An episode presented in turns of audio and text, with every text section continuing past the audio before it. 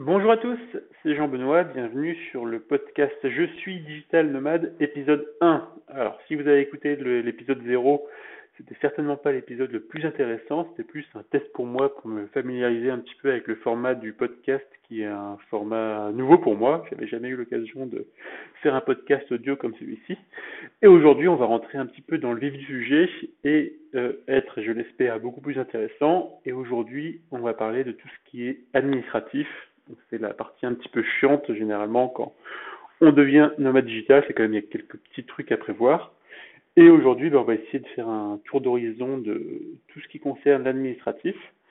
Donc je vais aller assez vite sur pas mal de choses parce qu'il y a quand même un certain nombre de points à aborder. Je vais vous partager pas mal de ressources. Pour certaines ressources, j'ai des codes de parrainage que vous pourrez utiliser si vous le souhaitez. Et bah, certains points seront abordés plus en détail dans des podcasts dédiés parce que je pense que certains, certains points le méritent. Mais d'ici là, si vous avez des questions, si vous souhaitez euh, que je creuse certains points, que je les évoque plus en détail, ben, n'hésitez pas à m'envoyer un petit message et euh, en fonction de vos retours, j'en ferai peut-être un podcast dédié. Donc premier point que je souhaite aborder avec vous, c'est la question de la création de la société. Donc on va prendre l'hypothèse qu'on crée une société en France et en tout cas, si vous pensez, si vous voulez faire une, créer une société à l'étranger, je vous invite vraiment à consulter un spécialiste parce que c'est pas aussi simple que certains euh, le prétendent. C'est pas parce que vous ne vivez plus en France que euh, vous n'avez pas des comptes à rendre près de, du fixe français. Et en tout cas, c'est vraiment quelque chose qu'il faut étudier en détail parce que c'est pas c'est pas simple. J'ai fait un petit article sur le sujet sans être pour autant un spécialiste, mais pour vous donner quelques clés, parce que j'ai consulté un spécialiste pour, euh, pour avoir un avis sur la question.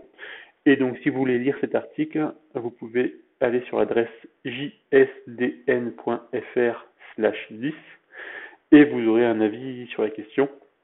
Et encore une fois, si euh, chaque cas est unique, hein, donc euh, si vous voulez créer un montage un peu un peu original en créant une société à l'étranger, vraiment allez voir un spécialiste. Donc là, dans notre cas, on, imagine qu'on crée une société en France et vous avez deux grosses options. La première option, c'est de créer une micro-entreprise. Donc la micro-entreprise, c'est le nouveau nom de ce qui s'appelait l'auto-entrepreneuriat avant.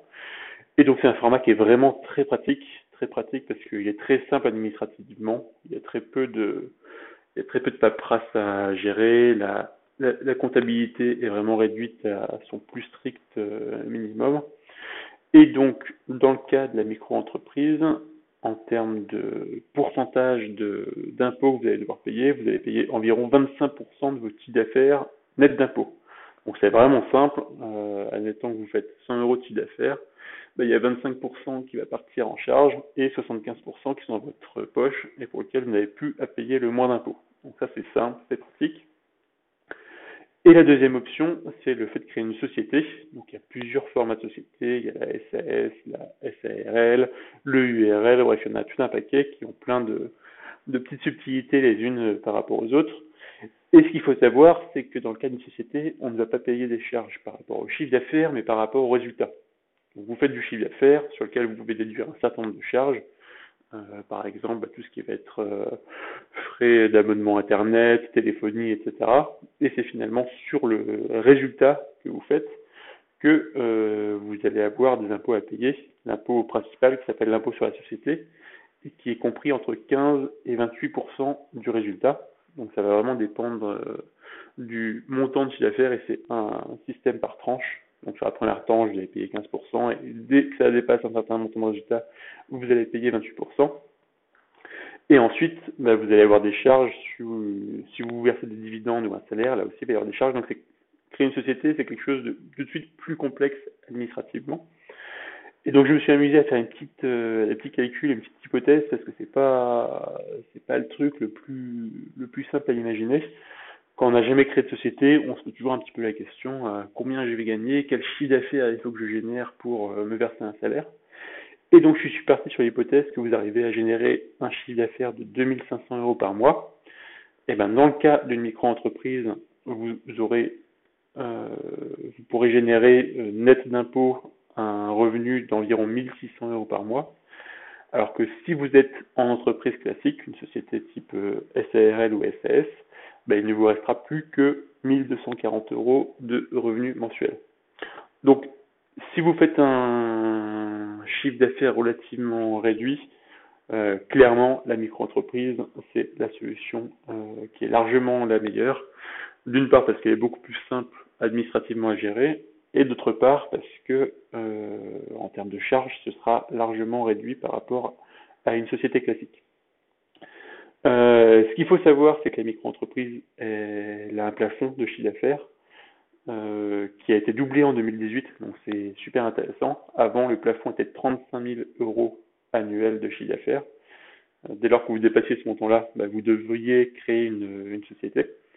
Et comme je le disais, bah, le plafond il a doublé en 2018 et maintenant il est plafonné à 70 000 euros, qui se le temps de voir venir. Donc vraiment, c'est si vous vous lancez euh, dans le nomadisme digital, c'est certainement le format le plus adapté pour vous et il sera temps, euh, si et je vous souhaite que les affaires fonctionnent, de passer en société plus tard.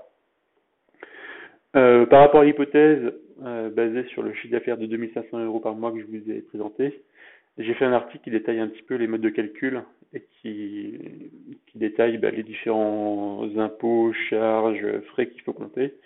Et cet article, si ça vous intéresse, vous pouvez le consulter à l'adresse suivante jsdn.fr slash 3.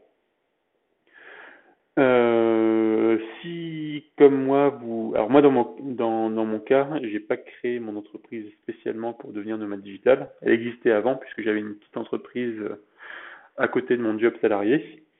Et donc moi, j'étais pas passé par la micro-entreprise, j'étais directement passé par le format société.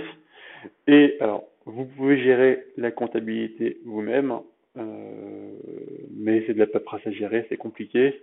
Moi, j'ai tout de suite fait appel à un comptable et j'ai cherché un comptable qui était adapté au mode zéro papier. Alors à l'époque, j'avais pas encore comme euh, ambition de devenir nomade digital, mais déjà le papier, je voulais pas le voir, je voulais vraiment être le truc le plus dématérialisé possible. Et finalement, bah ça s'y est bien prêté parce que je suis devenu nomade digital derrière. Mais en tout cas, j'ai trouvé un comptable qui s'appelle ECL Direct. C'est pas un comptable, c'est un cabinet comptable, il y a plusieurs comptables dans cette société. Et c'est une société qui est à côté de Nantes, il me semble. Alors moi, je les ai même jamais vus. Ça fait euh, maintenant six ans que je bosse avec eux. Je les ai jamais vus, je suis jamais allé dans, dans leurs locaux. Mais vraiment, ils ont créé des process, des outils qui permettent d'être 100% dématérialisés. Donc moi, j'imprime aucune facture. Euh, tout ce qui est déclaration de TVA, compte de résultat, bilan, je vois jamais le moindre papier. C'est eux qui gèrent tout. Et c'est même eux qui avaient créé ma société. Alors pour le coup, il y avait eu quelques échanges de papier parce qu'il fallait que je signe des, des documents de manière manuscrite. Mais euh, c'est eux aussi qui avaient géré tout ce qui est euh, tout ce qui est déclaration administrative pour créer la société. Donc vraiment, moi je bosse depuis six ans avec eux, ça fonctionne bien. Et bah, si vous êtes intéressé par euh, leur service, que vous souhaitez leur demander un devis, j'ai aussi créé un article en donnant mon avis sur ce cabinet. Et vous pourrez trouver sur cet article un code de parrainage aussi qui vous permettra d'économiser quelques dizaines d'euros si vous souhaitez passer par eux. Et donc l'article, vous le trouvez sur jsdn.fr slash 4. Donc là, admettons que vous souhaitez créer une société, que ce soit une micro-entreprise ou une société classique, euh, il va se poser la question de la domiciliation également. Étant donné que vous allez partir, euh, vous allez partir à l'étranger, vous allez changer régulièrement d'adresse, bah, il faut quand même que vous soyez joignable à une adresse ou une autre. Euh, donc le, ce que fait beaucoup de choses, ce que fait beaucoup de monde, pardon, et qui est peut-être la solution la plus simple au départ, c'est bah, tout simplement de mettre euh, l'adresse d'un proche, soit vos parents, soit des amis qui sont prêts à réceptionner votre courrier. Moi, je trouve que c'est quand même pas très pratique parce que bah déjà c'est dépendre d'une d'une personne qui qui va faire ça pour vous, qui va vous le scanner ou prendre en photo le courrier quand, quand il a le temps. Bref, pas, même si on reçoit pas beaucoup de courriers, c'est quand même pas très pratique. Et donc moi, j'ai fait le choix de passer par un service de domiciliation qui réexpédie le courrier à l'adresse de votre choix. Donc je vous parlerai un petit peu plus juste après de la notion d'adresse à laquelle on peut envoyer le courrier qu'on reçoit. Mais en tout cas, un service de domiciliation, qu'est-ce que c'est? C'est euh, une société qui est habilitée pour euh, héberger entre guillemets euh, une entreprise. Donc, quand j'ai dit héberger entre guillemets parce qu'on ne parle pas de d'une société qui va vous proposer des locaux dans lesquels vous pouvez vous installer, mais c'est simplement une boîte aux lettres. Et donc, euh, votre société ou votre micro-entreprise va prendre l'adresse de cette société de domiciliation. Et cette société de domiciliation, elle va euh, réceptionner votre courrier et donc bah, soit la garder jusqu'à ce que vous ne veniez le récupérer, soit la réexpédier à l'adresse de votre choix. Donc moi jusqu'à présent, pendant 5 ans, je suis passé par la société de domiciliation qui s'appelle ABC Livre. Alors j'ai fait appel à cette société pour une seule raison, c'était la moins chère du marché. Donc j'ai donné un avis sur cette euh, société de domiciliation sur l'adresse suivante jsdn.fr/5 et ils font du bon travail. Hein, J'étais très content de leur service. La seule point euh, qui est un peu négatif, qui est même carrément négatif parce qu'en plus il est, il est pas du tout mis en avant. Il faut vraiment lire les petites lignes. C'est que alors certes, les tarifs sont très bas à la, de base, mais ensuite ils augmentent de manière automatique tous les ans d'environ 5%. Et euh, bah 5% plus 5% plus 5% plus 5%, bah, ça fait que vous n'êtes plus du tout la société euh, qui propose les services les moins chers du marché. Et donc tout récemment, je suis passé euh, par un de leurs concurrents qui s'appelle Digidom. Et alors ce qui est intéressant, c'est que d'une part, a priori, je touche du bois, ils pratiquent pas une augmentation automatique annuelle, mais en plus de ça, euh, ils proposent de scanner le courrier également. Et ça c'est top parce que du coup, il n'y a plus besoin de réexpédier le courrier à une adresse donnée. Euh, votre courrier, il est, il est numérisé et accessible en ligne. Et donc ça c'est super pratique puisque bah, il n'y a plus de question. Alors ils conservent le, courrier papier. Et vous pouvez récupérer à un moment ou à un autre si vous le souhaitez, mais en tout cas vous pouvez le consulter même si vous êtes à la plage en Thaïlande vous pouvez consulter en ligne le courrier que vous recevez auprès de votre société. Donc là, on a parlé de la création d'entreprise, on a parlé des services de domiciliation et je vous parler du courrier, et ça c'est un point important aussi. Donc Digidom que j'évoquais jusqu'à présent, c'est un service qui vous propose de scanner votre courrier, mais uniquement le courrier qui va être adressé à votre société. Euh, si c'est du courrier personnel, bah, c'est pas ça, il ne le gère pas. Et il y a un autre service qui, par contre, qui gère ça, qui s'appelle euh, Courrier du voyageur. Donc, Courrier du voyageur, c'est intéressant parce que c'est un service qui a été créé par un couple qui a fait un tour du monde, s'est aperçu qu'il bah, fallait quand même pouvoir consulter son courrier autrement qu'en demandant à sa famille de le gérer. Et donc, ils ont créé ce, ce service-là. Et donc, Courrier du voyageur, il vous attribue une adresse qui, en quelque sorte, devient votre adresse euh, postale. Et donc, bah, tous les vous pouvez donner cette adresse à tous ceux à qui, qui veulent potentiellement vous envoyer du courrier, que ce soit d'un service X ou Y, ou vos amis, ou vos familles. Vous pouvez leur donner cette adresse-là. Et euh, bah, Courrier du Voyageur réceptionne ce courrier-là et va le scanner. Donc, ils ont plusieurs types d'offres. Sur l'offre la moins chère, de mémoire, l'ordre de grandeur, c'est 10 euros par mois. Ils vont uniquement scanner les enveloppes qu'ils reçoivent et c'est ensuite vous qui manuellement allez dire bah, je veux que je veux que tu ouvres et que tu me scannes le courrier numéro 1, le numéro 4, le numéro 7 et là vous aurez une facturation euh, à, au courrier, à la lettre. Et ensuite ils ont une enfin ils ont vraiment plusieurs offres et l'offre la plus chère de mémoire elle est à 30 ou 40 euros par mois. Et là, ils se posent pas de questions, ils vous ouvrent et ils vous scannent euh, tout votre courrier que vous pouvez consulter euh, le jour même de la réception. Et en plus de ça, ils proposent plusieurs autres services qui sont intéressants. Donc, ils peuvent réceptionner des colis. Euh, si, vous arrive de devoir réceptionner un chèque, bah, ils vont le signer et ils vont l'envoyer à votre banque pour que ce soit encaissé. Euh, si vous recevez une carte bancaire, moi ça m'est arrivé plusieurs fois, bah, d'une part ils peuvent, euh, à votre demande, euh, vous donner les numéros pour que vous puissiez d'ores et déjà utiliser la carte pour régler en ligne, mais ils peuvent aussi vous expédier votre carte partout dans le monde, que ce soit par DHL ou par UPS. Moi, ça m'est arrivé une fois où ma carte, elle avait été piratée. Bah, ils me l'ont envoyée au Chili. Bah, J'étais bien content qu'ils puissent gérer ça en 48-72 heures. Donc vraiment, c'est un service qui est, qui est top, que, que je recommande. J'en ai fait un article aussi en donnant mon avis sur Courrier du Voyageur. Il y a aussi un petit code de parrainage. Donc vous pouvez consulter cet, cet article sur jsdn.fr slash 6. Euh, et par contre, la petite chose à savoir, c'est que Courrier du Voyageur, c'est une adresse de domiciliation. et euh, les impôts vont refuser cette, adresse. Donc c'est un peu ubuesque comme euh, situation, et moi, et, j'en ai fait les frais. C'est qu'aujourd'hui, malheureusement, il n'y a pas, enfin, les, les nomades digitaux ne rentrent pas vraiment dans une case euh, précise, et en fait, on est un petit peu assimilé au SDF. C'est un peu triste, mais c'est comme ça. Et du coup, euh, moi j'ai voulu faire les choses bien quand je suis devenu nomade digital et à ma déclaration de revenus suivante, ben, j'ai dit que j'allais changer d'adresse et j'ai mentionné l'adresse. Et, évidemment, on peut pas mettre euh, j'habite nulle part, ça n'existe pas. Il faut vraiment mettre une adresse. Et donc moi j'ai voulu faire les choses bien j'ai mis l'adresse de courrier du voyageur. Et quelques semaines plus tard, euh, ben, j'ai reçu une lettre de refus qui me disait bah, courrier du voyageur, c'est un service de domiciliation. Vous devez préciser l'adresse où vous résidez et pas une adresse de domiciliation. Donc j'ai pris mon téléphone, j'ai appelé les impôts, je leur ai expliqué ma situation. Je leur ai dit bah moi je veux bien vous donner une adresse, mais je suis SDF et je n'ai pas d'adresse. Donc euh, qu'est-ce que je fais? Donc comme ils ont compris que j'étais nomade digital et que je vivais principalement à l'étranger, ils ont transféré mon dossier au service des impôts des non-résidents.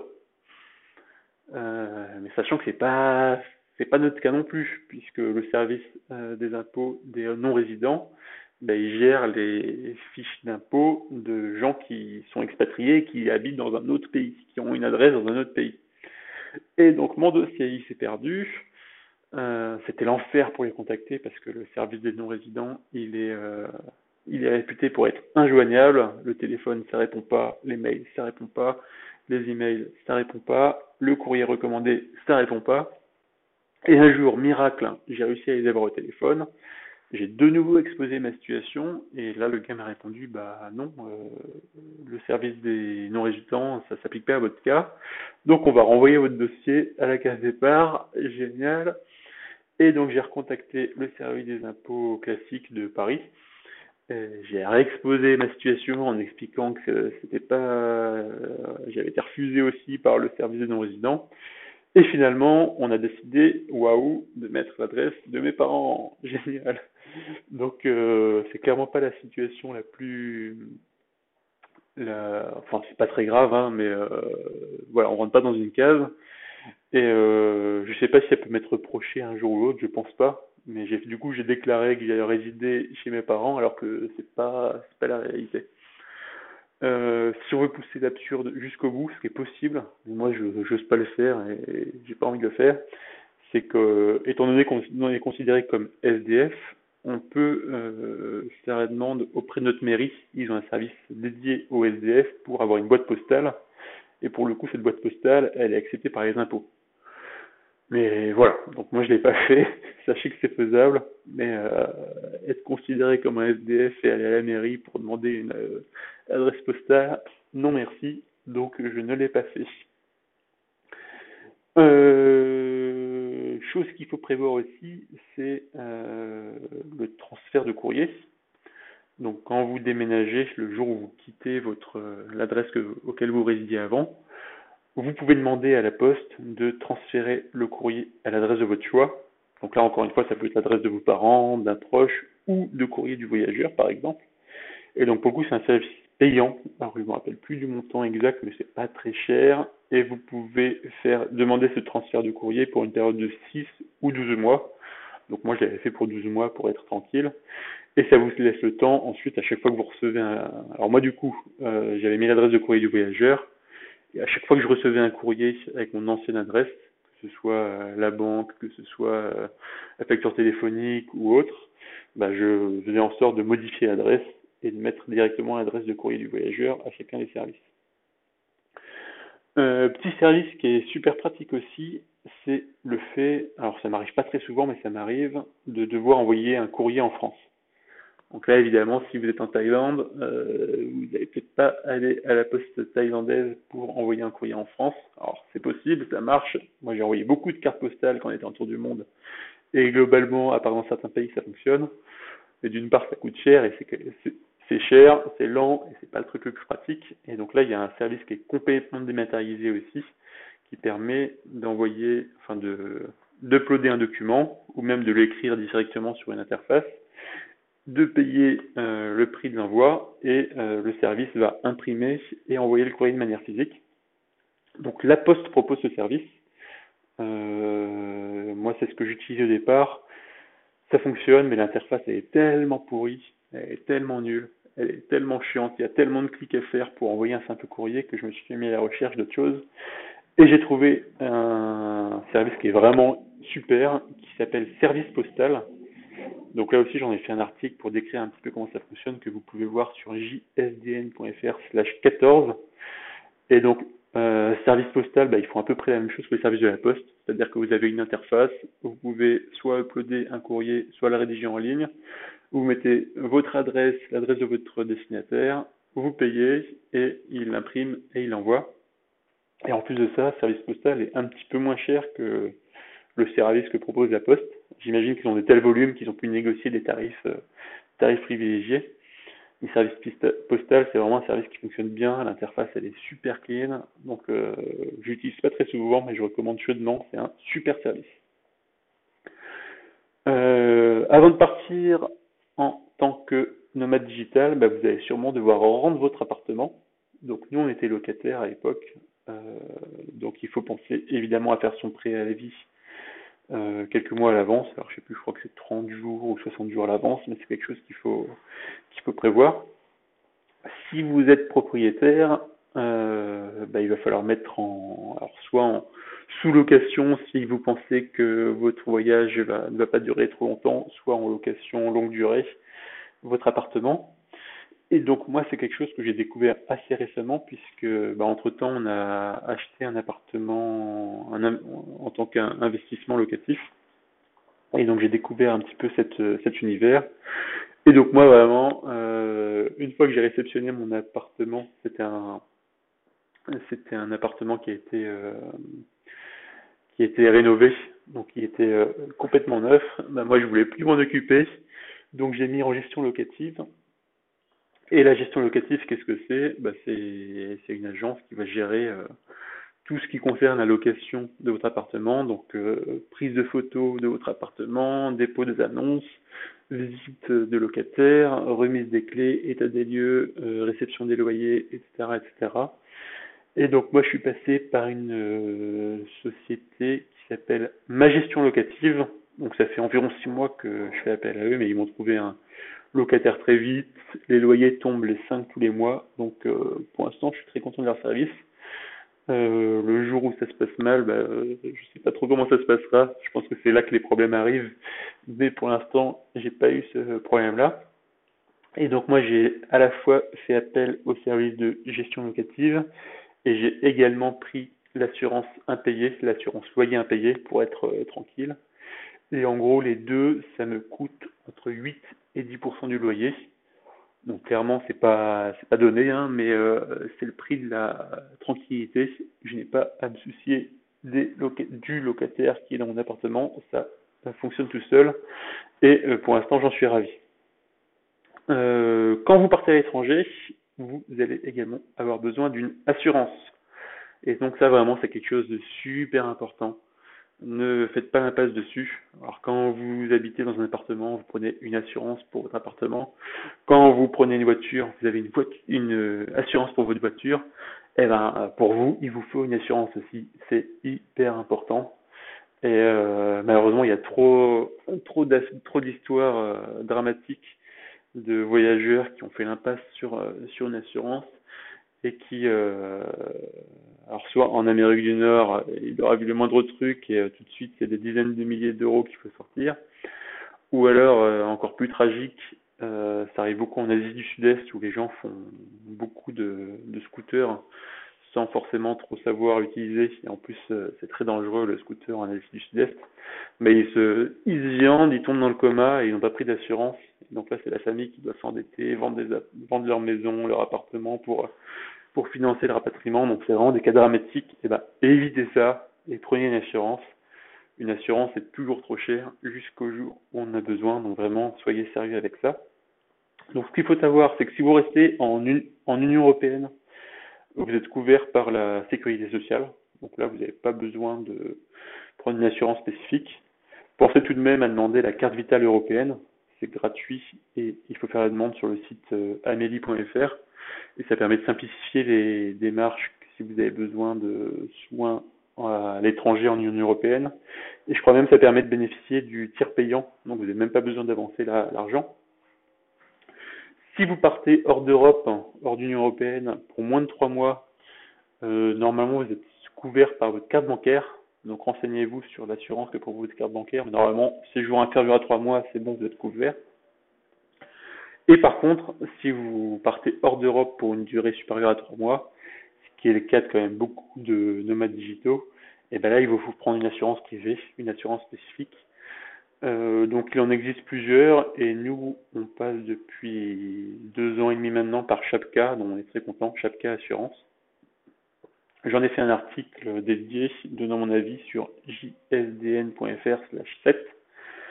Donc Chapka Assurance, comment ça fonctionne euh, Ils vont vous couvrir toutes les dépenses que vous allez amener à être à faire pour votre santé. Si c'est quelque chose de... Alors comment dire si vous faites une, si vous voulez aller chez le médecin pour euh, juste un contrôle de routine, là c'est pas pris en charge. Par contre, si vous avez le moindre souci de santé euh, qui a occasionné votre visite chez le médecin, là vous allez être couvert. Il faut penser à prendre la facture de la consultation et demander à votre médecin de remplir un petit formulaire que vous envoyez à cas derrière. Ils analysent de votre dossier et ils vous remboursent assez rapidement. Moi, j'ai quand même euh, je l'ai quand même utilisé à 3-4 reprises. Euh, la première fois, c'était en Thaïlande. On avait été piqué par des. Alors, on savait pas trop ce que c'était. On avait peur que ce soit des puces de lit. Finalement, c'était a priori plutôt des moustiques. On a été voir le médecin pour ça, euh, qui nous a donné des crèmes, euh, des médicaments, tout ce qu'il fallait. On a été remboursé sans problème. La deuxième fois que j'en ai eu besoin, c'était aux Philippines. Donc là, j'ai eu un petit problème de peau, une infection. Donc là aussi, j'ai été remboursé sans problème. Et la troisième fois que dont j'en ai eu besoin, c'est qu'en Turquie, j'avais eu un pont dentaire qui a sauté.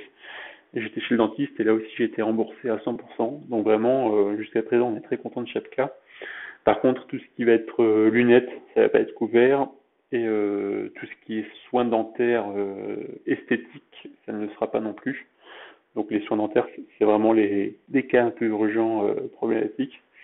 Mais voilà, nous on est très content de chaque cas. Et par contre, que ce soit cas ou pour une autre assurance, il faut vraiment regarder et lire les conditions euh, limitatives. Il y a certaines assurances qui ne qui ne couvrent pas les sports un petit peu extrêmes comme la plongée, le saut en parachutisme ou, ou autres. Et euh, il y a toujours la question qui est, qui est jamais, et dont la réponse n'est jamais très claire, c'est la question des deux roues. Notamment si, comme moi, il vous arrive de louer des deux roues sans avoir le permis moto. Euh, moi, ils m'ont dit par email, cas, qu'on était couvert en cas d'accident, mais dans les conditions générales, c'est pas hyper clair. Donc c'est c'est un vrai point d'interrogation cette question, c'est est-ce que si on n'a pas le permis moto et qu'on se viande en scooter, est-ce qu'on est couvert ou pas? La réponse est jamais très claire. Autre point, c'est la question de la carte bancaire.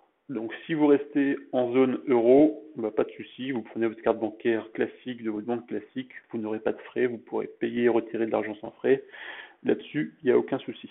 Donc je ferai un cas spécifique euh, plus tard sur la question et la gestion de l'argent de manière générale, parce qu'il y a beaucoup de choses à dire.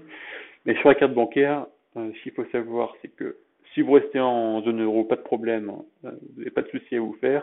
Par contre, dès lors que vous quittez la zone euro, si vous avez une carte bancaire classique, d'une main classique, vous allez payer énormément de frais, que ce soit pour retirer de l'argent ou de payer par carte puisque vous allez avoir des taux de change qui ne sont pas du tout favorables.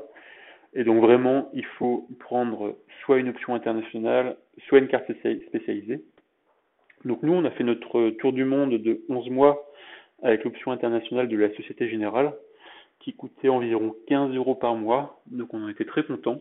Euh, donc euh, à part ces 15 euros par mois, on payait aucun frais, que ce soit pour retirer de l'argent ou pour payer. Euh, et depuis qu'on est devenu nomades digitaux, on, est passé par autre chose et par les cartes spécialisées. Donc les deux plus connues, c'est les cartes N26 et Revolut. N26 c'est une banque allemande et Revolut c'est une banque anglaise. Et donc ces deux services qui sont de plus en plus utilisés, ils vous proposent de limiter considérablement les frais de retrait, les frais de change, les frais de paiement à l'international. Donc tous les deux, ils ont plusieurs options. Donc j'ai fait un article sur notre blog pour comparer un petit peu les deux cartes, leurs euh, différentes gammes, les prix, les frais, etc. Cet article, vous pouvez le, consulter sur jsdn.fr 8. Et donc en conclusion, nous, cette choix qu'on a fait, on a pris N26 comme euh, carte principale. Et donc on a un abonnement mensuel de 6 euros par mois pour euh, N26. Et on a pris la version gratuite de Revolut euh, qui est assez limité en termes de montant de retrait qu'on peut faire tous les mois ou autre avant de devoir payer des frais. Mais l'avantage d'avoir deux cartes, c'est d'une part que vous avez un backup en cas de perte, vol, piratage de cartes. Moi, ça m'est arrivé tout récemment bah, en Turquie, euh, ma carte N26 a été piratée. Et j'ai mis quoi? J'ai mis environ une semaine avant de, de récupérer une nouvelle. Donc, ce qu'il faut savoir, c'est qu'en cas de piratage, euh, on est remboursé par la par la banque. là, il n'y a pas de il a pas de souci financier, mais euh, mine de rien, ne plus se retrouver avec un moyen de paiement ou de retrait d'argent pendant quelques jours, c'est pas très confortable. Donc, le fait d'avoir deux cartes, c'est c'est une sécurité.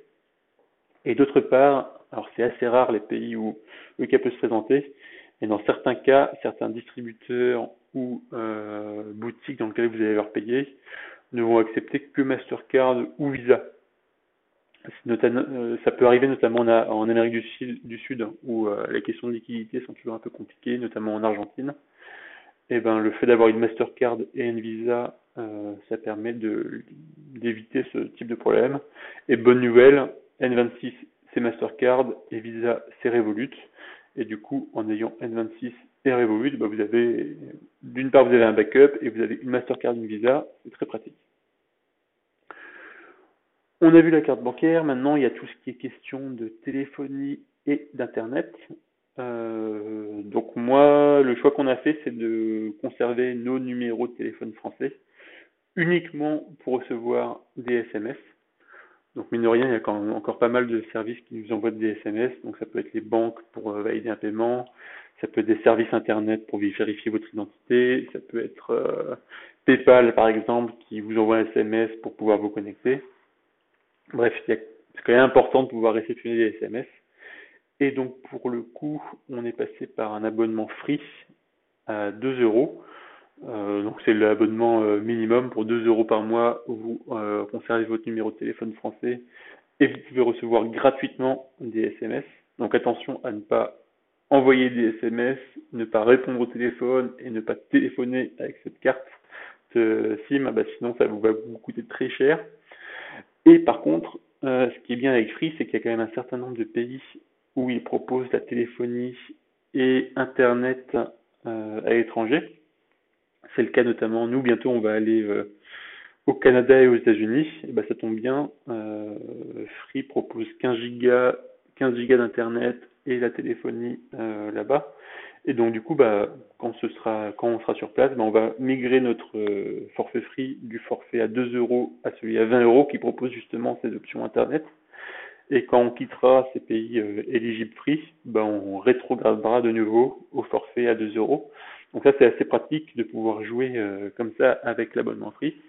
Et ce qu'il faut savoir, c'est qu'on peut rétrograder au forfait à 2 euros à partir du moment où on a fait 3 mois au forfait à 20 euros.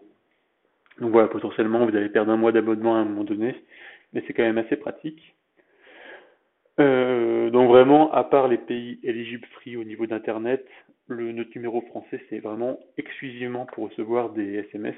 D'ailleurs, je me suis acheté un tout petit téléphone pour ma carte de crédit qui, sert à ça, à réceptionner les SMS, parce que j'en avais marre de devoir changer carte SIM à chaque fois. Je me suis acheté un petit téléphone, c'est assez pratique. Et ensuite, dans chaque pays, on achète une carte SIM locale qui nous permet d'avoir Internet et de pouvoir aussi téléphoner au, à un chauffeur Uber, à euh, un guide, à notre restaurant pour réserver, à l'hôtel qu'on va rejoindre. Bref, c'est quand même pratique de pouvoir téléphoner dans le pays dans, dans lequel on est. Et enfin, et donc ça, je reviendrai sur ces sujets dans un autre podcast parce qu'il y a quand même pas mal de choses à dire. Et enfin, service qui, qui est super, c'est un service que propose OVH qui permet d'avoir un numéro de téléphone virtuel français. Donc à quoi ça sert?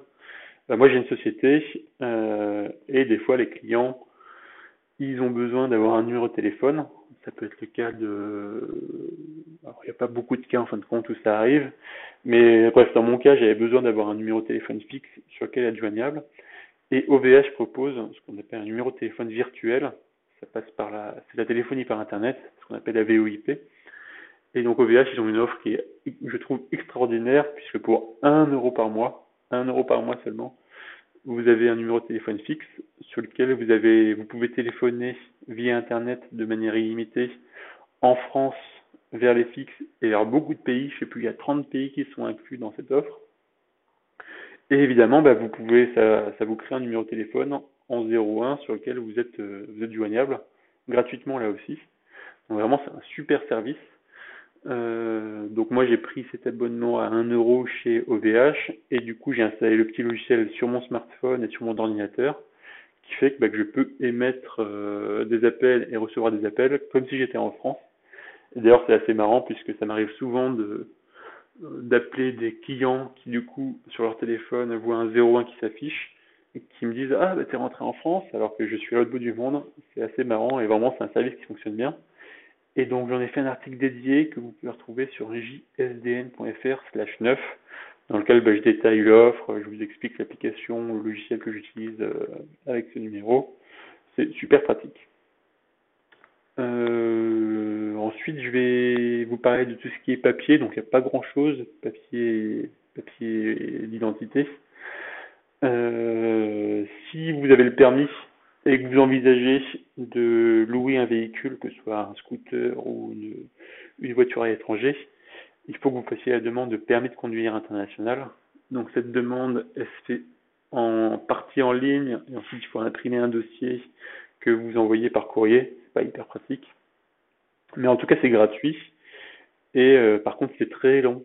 C'est très très long, puisqu'il faut compter en environ deux mois, voire trois mois pour recevoir le permis de conduire international. Donc c'est vraiment une démarche à faire bien en amont de votre départ. Et une fois que vous avez ce permis de conduire international, euh, vous êtes tranquille, vous allez pouvoir euh, louer des véhicules où vous voulez. Donc moi j'ai quand même une petite dizaine de pays dans lesquels j'ai loué des soit voitures, soit scooters. C'est relativement rare qu'on vous demande le permis de conduire international. Par contre, dans certains cas, si vous l'avez pas, vous repartez pas avec une voiture. Et de mémoire, je crois que c'était le cas en Nouvelle-Zélande, où on a loué un van. Bah là, si on n'avait pas le permis de conduire international, c'était mort. Et pareil en Corée du Sud, si on n'avait pas le permis international, c'était mort aussi. On ne pouvait pas louer une voiture. Donc voilà, c'est gratuit. C'est juste une démarche qu'il faut prévoir un petit peu en amont de votre départ. Mais faites-la, c'est quand même bien pratique. Et enfin, euh, la question du passeport.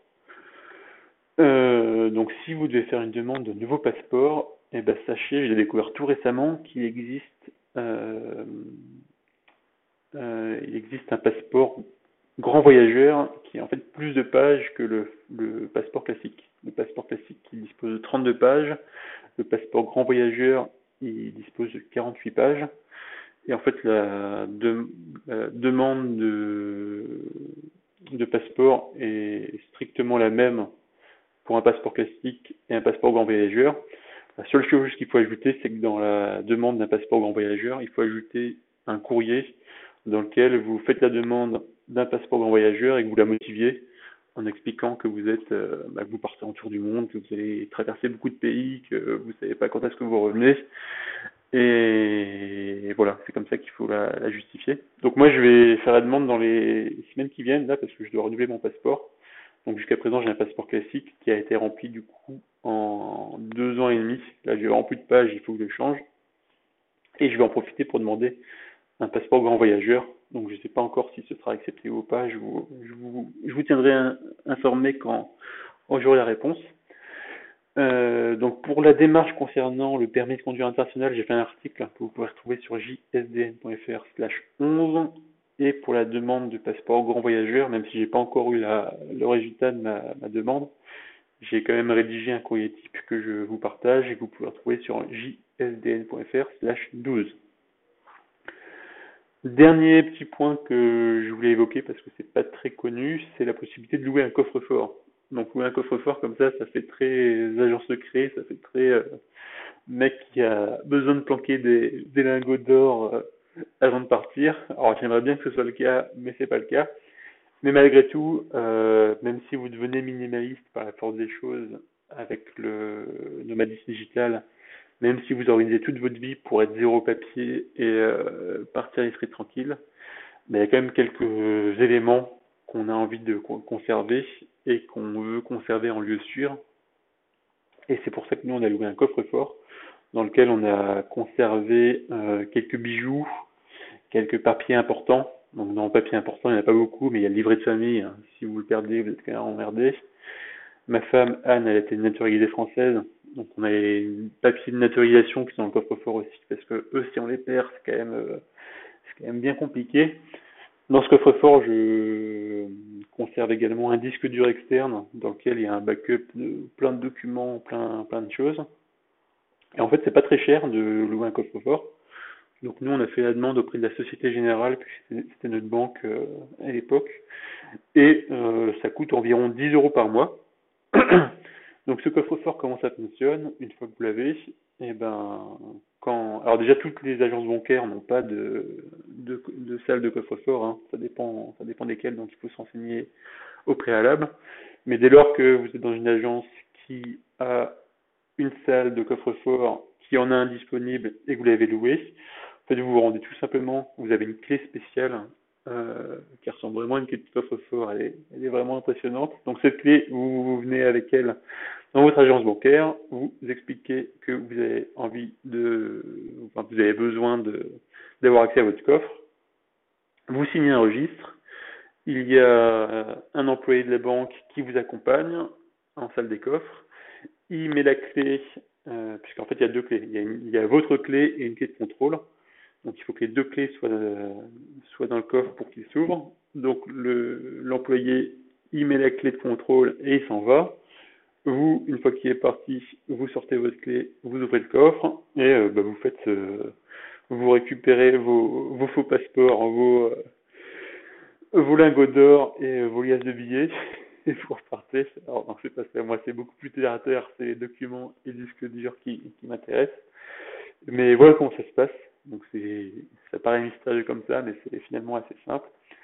Et du coup, là aussi, j'ai fait un petit article pour vous expliquer comment on peut louer un coffre-fort. Et donc cet article, vous le retrouvez sur jsdn.fr slash 13. Voilà ce que je voulais partager avec vous aujourd'hui. Donc mine de rien, c'est quasiment trois quarts d'heure que je vous parle hein, et j'ai l'impression d'avoir survolé chacun des chacun des points, d'être allé assez vite. Et c'est vrai que c'était assez dense, il y a quand même pas mal de choses à faire. Donc j'ai déjà prévu pour certains points de faire un podcast dédié où on rentrera beaucoup plus en détail sur euh, certains points. C'est notamment le cas de la, tout ce qui est gestion d'Internet, carte SIM locale et tout, ça j'en ferai un, podcast dédié. Je comptais aussi faire un podcast dédié tout ce qui va être gestion d'argent, notamment gestion des cartes bancaires, gestion du cash, euh, j'en ferai un podcast dédié aussi. Mais s'il y a d'autres points sur lesquels vous voulez que vous avez des questions, je vous considère que j'étais trop vite, que ça vaut le coup de rentrer davantage dans, les, dans le détail, n'hésitez pas à m'envoyer un petit message. Donc pour me contacter, le plus simple est de m'envoyer un petit email à podcast.jsdn.fr. Donc pour rappel, JSDN, c'est je suis digital nomade, petit moyen mémotechnique. Euh, voilà. Et donc, bah, c'est tout pour ce, cet épisode numéro 1, donc qui concernait tout ce qui est euh, point administratif d'une vie de nomade digital. Si ce podcast vous plaît, que vous souhaitez que je continue, vous souhaitez m'encourager et m'aider à le faire connaître, bah, vraiment, ça me serait très utile que vous me laissiez un petit avis sur iTunes ou sur la plateforme que j'utilisais pour écouter ce podcast. Si possible, une note 5 étoiles. Et ben, je vous serai très reconnaissant si vous prenez le temps de faire ça. Et d'ici là, ben, n'hésitez pas à m'envoyer tous vos commentaires, euh, tous vos avis, tous vos conseils pour m'aider à améliorer ce podcast. Merci et à la prochaine.